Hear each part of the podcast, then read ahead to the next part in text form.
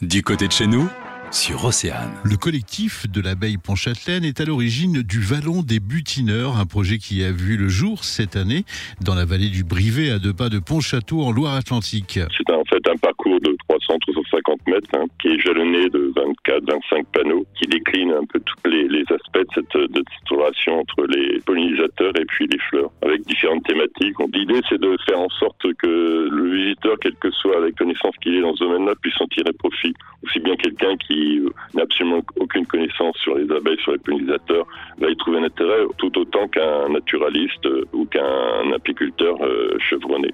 On a beaucoup travaillé aussi sur l'iconographie, sur les, les photos.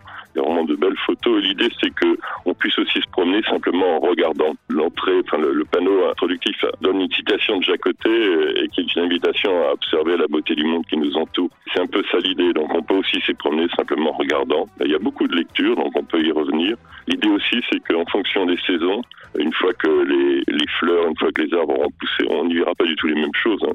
Si vous venez au printemps, on verra les abeilles euh, sur le, les saules, on verra les abeilles sauvages qui, qui émergent à ce moment-là, les abeilles du saule, le butiné saule.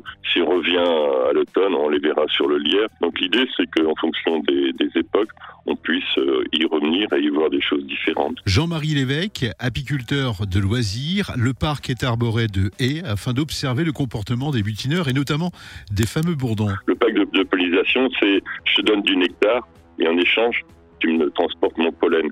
Et eux, c'est des filous, ils font un petit trou à la base de la corolle, ça leur permet de gagner du temps, ça permet de prélever le nectar sans pénétrer dans la, dans la fleur. Et puis les abeilles qui sont opportunistes en profitent, elles ne peuvent pas rentrer dans la fleur trop profonde, elles profitent de ce trou pour aller prélever le nectar elles aussi. Notez que plusieurs animations gratuites sont organisées tout au long de l'année. Contactez dès maintenant l'Office du tourisme de Pontchâteau. Le magazine, midi 14h sur Océane.